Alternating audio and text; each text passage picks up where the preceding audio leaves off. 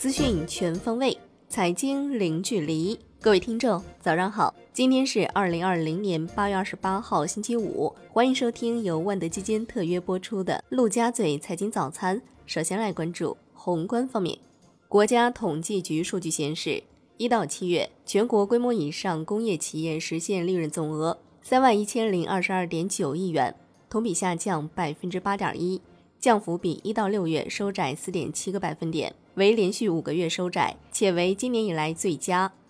七月规模以上工业企业利润总额同比增长百分之十九点六，前值增百分之十一点五。四十一个工业大类行业当中，有三十二个行业利润实现增长，比六月增加九个；有二十四个行业利润增速比六月加快。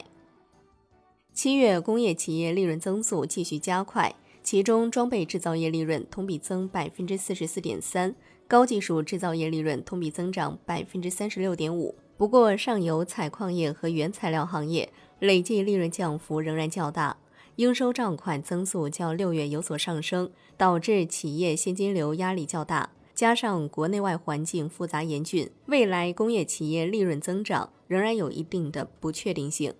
中共中央、国务院日前批复同意。首都功能核心区控制性详细规划街区层面（二零一八至二零三五年）要求突出政治中心服务保障，把服务保障中央政务和治理大城市病结合起来，推动政务功能与城市功能有机融合，老城整体保护与有机更新相互促进。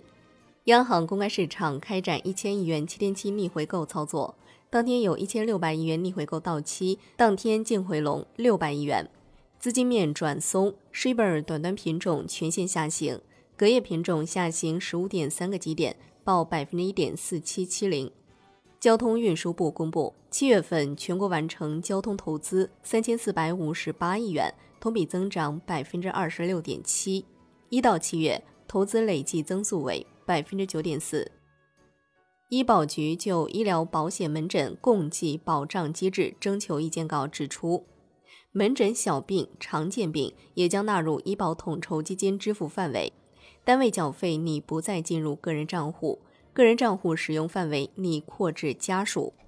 深圳经济特区个人破产条例或通过，拟于明年三月一号起实施，这也是我国首部个人破产法规。海南自由贸易港享受个人所得税优惠政策高端紧缺人才清单管理暂行办法近日印发，并回溯自二零二零年一月一号起执行。海南自由贸易港符合条件的境内外高端人才和紧缺人才都适用于最高百分之十五的个税优惠政策。国家卫健委通报，八月二十六号全国报告新增新冠肺炎确诊病例八例，均为境外输入。新增疑似病例一例，新增无症状感染者十九例，均为境外输入。来关注国内股市，A 股震荡走高，半导体、芯片股大幅反弹，沪指涨百分之零点六一，最终报收在三千三百五十点一一点；深成指涨百分之零点七九，科创五零涨百分之二点四八，万德全 A 涨百分之零点八五，两市成交额八千一百一十六亿元。北向资金全天净卖出十点零五亿元，创业板综指收涨百分之二点二一，创业板指数涨百分之一点七，十六只个股涨停，三十四只个股涨超百分之十，创业板注册制个股收盘十七只下跌，其中十四只跌幅超百分之十，大红利、蒙泰高新跌幅超百分之二十，仅欧路通涨逾百分之六，港股走势分化。香港恒生指数收跌百分之零点八三，恒生国际指数跌百分之零点九六，全天大市成交升至一千五百零六亿港元。证监会公告，重庆银行、新亚电子、西上海、兆威机电、五洲特指、华旺股份等六家企业首发过会。重庆银行将成为今年第二家在 A 股成功 IPO 的银行。同时，也是内地第十五家完成 A 加 H 布局的银行。深圳通过《深圳经济特区科技创新条例》，允许在深圳注册的科技企业可实施同股不同权，在扩大企业融资渠道的同时，保护其稳定发展。这也意味着创业板注册制的上市资源将更加丰盛。香港券商界人士认为，农夫山泉此次散户大新金额应该会超过两千亿港元，这相当于其公开发售部分五点八四三亿港元的三百四十二倍。农夫山泉机构认购也非常火爆。券商中国的消息，天山生物股价严重异常波动，八月二十八号开市起停牌核查。恒大造车总投入二百九十四亿元。恒驰汽车将在明年上半年启动试生产，下半年会实现量产。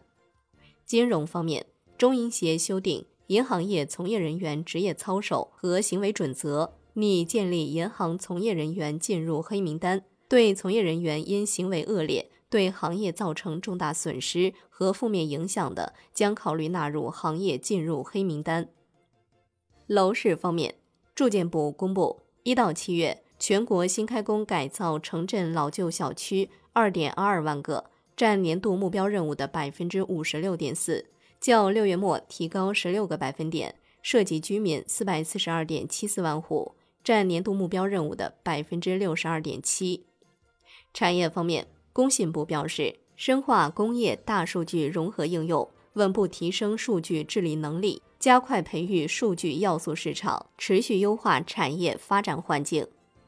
海外方面，美联储批准关于长期目标和货币政策战略声明的更新，强调最大就业率是一项广泛的包容性的目标，其政策决定将以其对最大就业水平不足的评估为依据。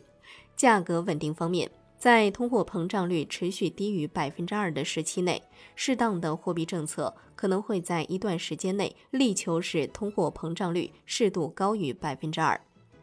美联储主席鲍威尔表示，美联储新策略是灵活形式的平均通胀目标制。持续疲软的通胀给经济带来风险，在持续低利率环境下，新策略将助政策一臂之力，同时还将使用所有工具来实现就业和通胀目标。俄罗斯总统普京表示，俄罗斯将于九月推出第二款新冠疫苗。二零二零年 GDP 将萎缩百分之五至百分之六。俄罗斯经济已度过今年最艰难时期。如果油价再高一点会更好。美国第二季度实际 GDP 环比折年率修正值为萎缩百分之三十一点七，仍为有记录以来最大降幅。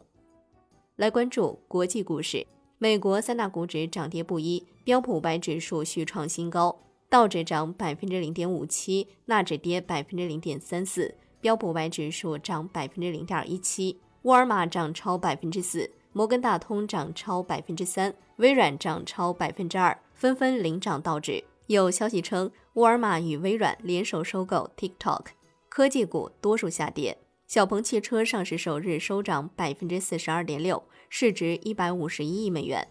欧洲股市全线走低，韩国将股票卖空禁令延长六个月。商品方面。国际油价全线下跌，New Max 油期货收跌百分之零点八五，报四十三点零二美每桶。康麦从期货收跌百分之零点八三。伦敦基本金属涨跌不一，L 米七铜、L 米七锌、L 米七锡、L 米七铅收涨，L 米七镍、L 米七铝收跌。债券方面，十年期主力合约涨百分之零点零二，五年期、两年期主力合约微跌，主要现券收益率小幅上行于一个基点。央行开展二零二零年第八期央行票据互换操作，本期操作量五十亿元，期限三个月，票面利率百分之二点三五。最后来关注外汇方面，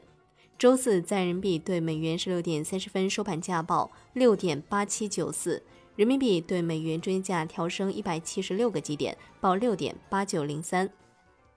好的，以上就是今天陆家嘴财经早餐的精华内容，感谢您的收听。更多优选基金，欢迎您下载万德基金 APP，也欢迎您的关注转发。我是夏天，下期再见喽。